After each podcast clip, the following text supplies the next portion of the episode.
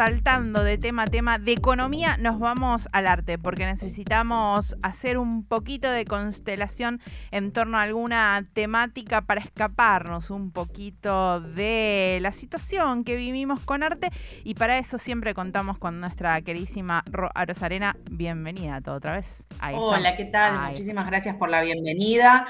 Justamente, bueno, primero y principal quiero esta vez dedicarle este espacio a cuatro personas que quiero mucho, que en este momento están en Córdoba, que son Lau, Ezequiel, Ciro y Paloma, que están escuchando el programa y quiero dejarles un, abrazo enorme porque entiendo que en Córdoba debe estar jodida la cosa también, así que especialmente para ellos salirnos un poquito del contexto, aunque más o menos, porque estuve dando muchas vueltas pensando sobre qué iba a ser esta constelación y di vueltas como para que no fuera ni muy descolgada ni muy problemática y me salió una constelación persona. Le vamos a poner este título a las constelaciones, que en vez de en el medio tener un tema, tienen una persona. Era raro, no era la propuesta del comienzo de esta columna a principio de año, pero me parece que van a venir un par de constelaciones persona en las semanas que siguen. ¿Qué les parece? Me, parece, me parece una linda propuesta para esto pensar, porque digo, además también ha habido distintas personas en el arte que han representado un montón de cuestiones, entonces inclusive eh, artistas que eh, dieron pie a que se generaran escuelas que contradicen a ese artista, ¿no? Digo, distintas formas de encarar una constelación persona. Exacto, y esta constelación persona va a tener en el medio a Virginia Woolf, una literata Em, de Inglaterra, acuariana, que nació en 1882, el 25 de enero de 1882, y que pensaba yo, nos queda lejos, no nos queda lejos, bueno, por algunas razones sí nos queda lejos, porque es europea, ¿no? Por, bueno, por un montón de cosas, pero también Virginia Woolf se preocupó por un montón de temas, un montón de cuestiones, empezando por el feminismo, y también por pensar formas de salir de situaciones complejas desde el arte, ¿no? Virginia Woolf era una persona muy preocupada por eh, las cuestiones de su contexto y yo lo que tenía ganas de hacer en esta constelación era acercar algunos materiales para em, empezar a vincularnos con Virginia Woolf más allá de lo que eh, ya se conoce de ella, ¿no? El primer material para acercarnos a Virginia Woolf es una peli no sé si la vieron o si la conocen, el director es Daldry, Stephen Daldry, y la película se llama Las Horas. ¿La vieron? No. Bueno, es medio vieja, es del 2002, y me interesó porque si bien eh, está presente Virginia Woolf ahí como uno de los personajes, no son, es una peli que es un poquito larga, tiene, dura unas dos horitas, y se basa en la vida de tres mujeres que en tres líneas temporales distintas dentro del siglo XX se vinculan de alguna manera, ¿no? Hay una Virginia Woolf de 1923, ahora vamos a ver qué estaba haciendo más o menos Virginia Woolf en esos, en esos años, una Laura Brown que está leyendo eh, la novela Miss Dalloway, que ahora vamos a hablar de esa novela un poquito porque es una lectura que me parece interesante para este tiempo también que quizás tenemos ganas de leer cosas que no sean tan de la realidad, ¿no? Ella está leyendo eh, esta novela, está Laura Brown, en 1951 está leyendo eh, esta novela de, Virginia Woolf y se debate entre seguir con su familia o abandonarla que también es una pregunta que se está haciendo Miss Dalloway. Y el tercer personaje se llama Clarissa Bogan y vive en el 2001 y es una especie de eh, persona que está enamorada de un amigo que, bueno, es el hijo de este personaje anterior que nombramos como Laura Brown, ¿no? Hay tres mujeres que están vinculadas entre sí con la vida de Virginia Woolf y esta novela que les recontra recomiendo y quienes me la quieran pedir, yo la tengo en PDF. Seguramente Virginia Woolf no se enojaría porque su novela eh, de vueltas en PDF. Miss, eh, Miss Dalloway es una novela que escribe eh, Virginia Woolf en 1925. Es breve, es muy, muy interesante. Y trata de una mujer, esta señora Dalloway, va a contar su, su pensamiento lo que va pensando durante todo un día, ¿no? Ella es una dama, em, cheta, casada con un diputado conservador, es la madre de una adolescente, ¿no? Y la historia comienza, ¿no? Es todo su soliloquio interno, comienza en eh, la mañana del día, en un día de 1923, y todo lo que ella va haciendo hasta que eh, en la noche em, se enteran luego de, una fiesta de que hay un, ha, ocurrido un suicidio, ¿no? Hay un hecho trágico que ha eh, ocurrido. Y este, este hecho está asociado a la guerra, ¿no? A un joven que vuelve eh, perturbado, ¿no? Triste de la guerra. Y ahí aparece un interés muy particular. Ahí ya tenemos dos estrellitas, ¿no? La peli, Las Horas, que ahora les cuento por qué se llama Las Horas. Que ya Sí, que casi es una constelación en sí misma, porque nuclea tres personajes en torno a esta historia. Totalmente, totalmente. Es, es muy lindo, bien, bien pensado así eh, como una vinculación entre materiales esa peli, ¿no? Porque no solo es Virginia Woolf, sino una novela de Virginia Woolf que aparece como hilo conductor entre estos personajes. Es una peli muy linda. Eh, esto, dura dos horitas. No sé cuán acostumbrados estamos a hacer cosas que duren dos horas, pero me parece que vale la pena eh, la, vinculación entre materiales. Bien. Eh, y si es para evadir, me parece que está bien, dos horitas de, evasión puede andar. Después sería hermoso, después de ver la peli, leer la novela sobre la que trata, o al revés, ¿no? Leer la señora Dalloway, qué le va pasando a la señora Dalloway. Y el, y el último punto que podríamos tener eh, en, esta constelación, hay otros puntos, si tenemos tiempo pues los mencionamos, pero me interesaba traer eh, un, un trabajo de Virginia Woolf que se llama Tres Guineas, no sé si lo escucharon nombrar alguna vez. No. Bueno, Tres Guineas es un ensayo que hace Virginia Woolf a partir de una pregunta. ¿no? Ustedes saben que ella tiene un texto canónico muy, muy conocido que es una habitación propia o un mm. cuarto propio, que es de 1929. Este texto surge a partir de una invitación que le hacen a Virginia Woolf a escribir sobre las mujeres y la literatura. ¿no? Le dicen, ¿cómo puede ser que no haya tantas mujeres literatas? Y ella empieza a escribir con una ironía. Es un texto muy fácil de leer, breve, que eh, resulta en un nivel de ironía cada vez más elevado. Este texto es de 1929, Tres Guineas es de 1938, ¿no? nueve años después. Tres Guineas le lleva siete años, ahora les voy a contar por qué le lleva siete años escribir Tres Guineas y de qué se trata.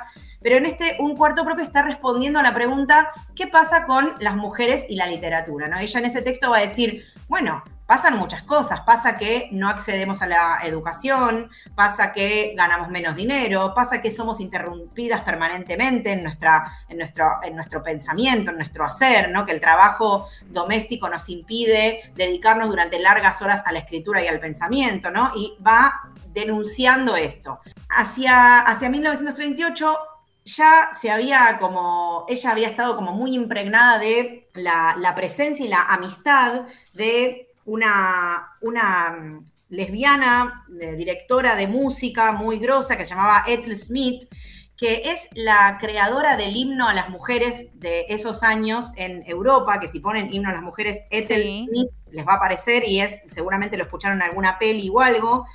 A, Ethel la conoce en 1930. Ethel se enamora mucho de Virginia Woolf y este enamoramiento se traduce en muchísimo tiempo compartido y muchísimo continuum lesbiano de involucrarse mutuamente, eh, conversar, pasarse material, ¿no? Y a, partir de toda esta, esta amistad y todo este pensamiento compartido, nace Tres Guineas, ¿no? De esta amistad, de este, de este amor, nace la reflexión que hace Virginia Woolf sobre la guerra y la masculinidad. ¿no? Lo que ella va a decir es que hay una vinculación entre eh, las, eh, las, guerras, ¿no? las razones que llevan a los, a los sujetos a la guerra y la construcción de la masculinidad. Algo que ahora nos parece, y bueno, sí, Virginia, claramente, pero en ese momento haber escrito eso le implicó muchísimos, muchísimas críticas, ¿no? Fue muy, muy criticada por haber eh, por haber escrito esto. Ella también en este texto juega con una pregunta, ¿no?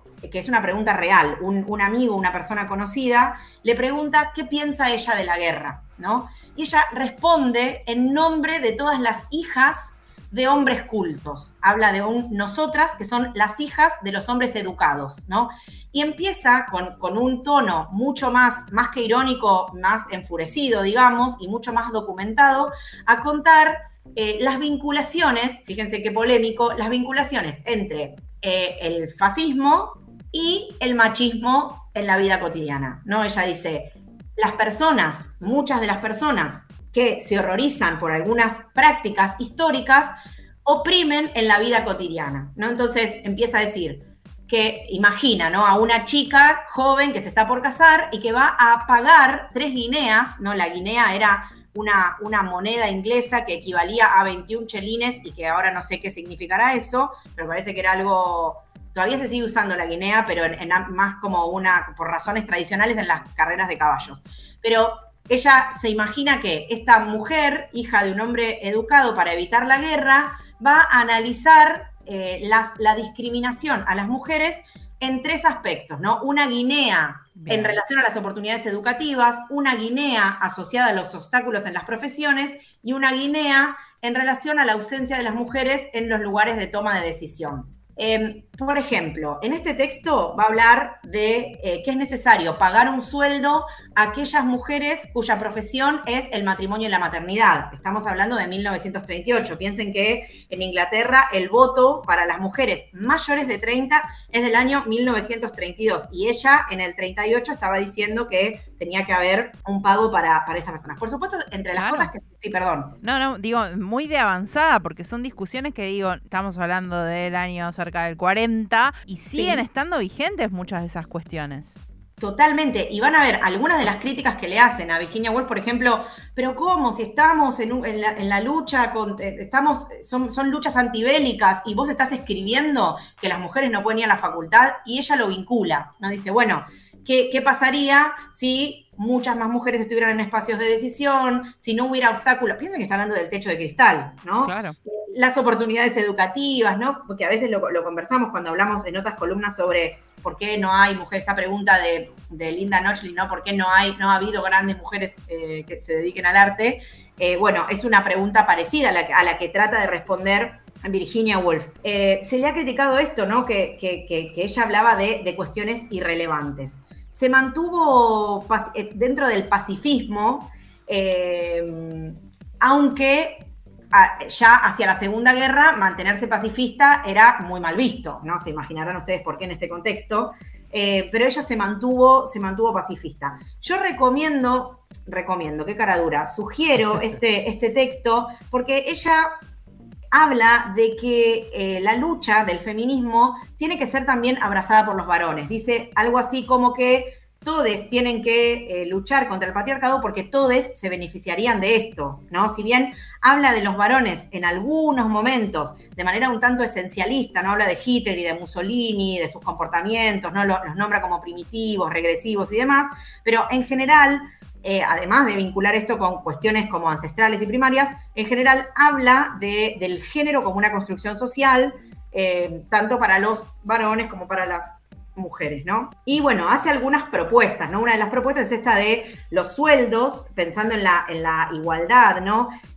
Habla incluso de eh, mantenerse mm, indiferentes en algunas actitudes, que las mujeres nos mantengamos indiferentes frente a algunas actitudes belicosas eh, de algunos varones, ¿no? Abstener, abstenerse de hacer tanto incitaciones como disuasiones, ¿no? Sino más bien dejar que algunas de esas cosas formen parte de un discurso que ya no tiene vigencia, ¿no? Bueno, va haciendo algunas, eh, algunas propuestas, y eso me parece interesante, de Virginia Woolf. ¿Están para un puntito más en la constelación? Pero por supuesto, además me parece que eh, en los momentos que vivimos actualmente, con una avanzada de la derecha y con un foco puesto en los derechos que hemos conseguido, volver hacia esos momentos en los cuales recién empezaba a discutirse mm, teóricamente todos estos sustentos y demás, me parece que también nos va a dar algunas herramientas para estos momentos revisitar qué hicieron esas grandes pensadoras y tomar algunas de esas herramientas en la actualidad. Cuando quieras sumar este, este ah, texto más, adelante. Sí, era, más bien es un, es un librito que me pareció interesante porque es el diálogo entre Virginia Woolf, el diálogo por correspondencia, y Victoria Ocampo, ¿no? nuestra Victoria Ocampo. Ambas se conocen en Londres a fines de 1934 en una muestra de Man Ray, que si quieren algún día, si no lo conocen, al fotógrafo Man Ray, pueden, podemos buscarlo, podemos trabajar sobre sus, sus fotografías. Se conocen ellas ahí y conversan en relación a eh, ganarse un lugar en, un ámbito, en, el campo intelectual argentino que era, estaba muy masculinizado, ¿no? Y, Victoria Ocampo estaba trabajando mucho sobre esa, sobre ese, sobre esa propuesta. Bueno, este intercambio de cartas es hermoso, está recuperado en un libro de la editorial Rara Avis del año 2020, en el que si bien Victoria Ocampo quemó muchísimas de las cartas que había recibido Virginia Woolf, Virginia Woolf no. Así que hay muchas más cartas de Victoria Ocampo a Virginia Woolf que al revés. Y es muy hermoso además de que como ellas se buscan, ¿no? Se buscan materialmente, digamos, puedo mañana en tal lugar, ay, la recibí tarde la carta, ayer estaba no sé dónde, ¿no? Aparte de toda esa cosa hermosa de desencuentro y de que lo mucho que se quieren conversar y lo mucho que no pueden, y del tiempo que cada una dedica a responder cartas y demás, está, hay un aspecto más de seducción intelectual, si quieren, ¿no? Donde se, se consultan, se leen los materiales mutuamente y demás, también hay una seducción medio erótica, ¿no? O se puede soslayar o se puede leer con ganas. Eh, que hay un tipo de seducción de te mando una enorme cantidad de flores para que te iluminen el día y no sé cuánto, pienso en vos y no sé qué me pasa, ¿no? Todo ese, leer ese libro, leer esas cartas, cruzando ese, ese también esa, idea del, continuum, ¿no? De, afectarse mutuamente, de vincularse no, no solamente eh, por, amor, sino también por intereses compartidos, ¿no? Y búsquedas políticas y artísticas compartidas, me, parece, me parecía un, lindo material, incluso para regalar a fin de año eh, a alguien que, que le pueda interesar. Esos serían nuestros materiales por hoy. No sé cómo los escuchan. Podemos seguir, hay muchos más materiales para, para trabajar de, Virginia Woolf, podemos profundizar en alguno. Y esto quería decir, quienes me quieran pedir, ya sea Miss Dalloway o Tres Guineas o un cuarto propio, están disponibles, me escriben a mi Instagram y me lo piden y yo se los paso sin problema en PDF y ahí ya tenemos lecturas eh, para los próximos meses que vienen. Perfectamente, Instagram arroba rocío.roxio, ahí te encuentran y pueden pedirte. Y además me, parece una linda constelación porque nos deja muchas estrellitas para completar nosotros, digo, para ir sumando material que tenga que ver con la figura de eh, Virginia Woolf. Así que muchísimas gracias por esta hermosa constelación y como siempre tu columna, Ro. Muchísimas gracias y espero que tengan buena tarde. Pasaba Robaros Arena trayéndonos estas constelaciones en el arte, poniendo como figura central, ¿no? Esta constelación persona con la figura de Virginia Woolf. No la he encontrado en, anteriormente en mi vida, no he leído mucho. Esto es un puntapié inicial para buscar. Y también un puntapié para preguntarnos por qué cuando tenemos muchos clásicos de la literatura, pocos son los clásicos escritos por mujeres, lesbianas, travestistas. Ojito.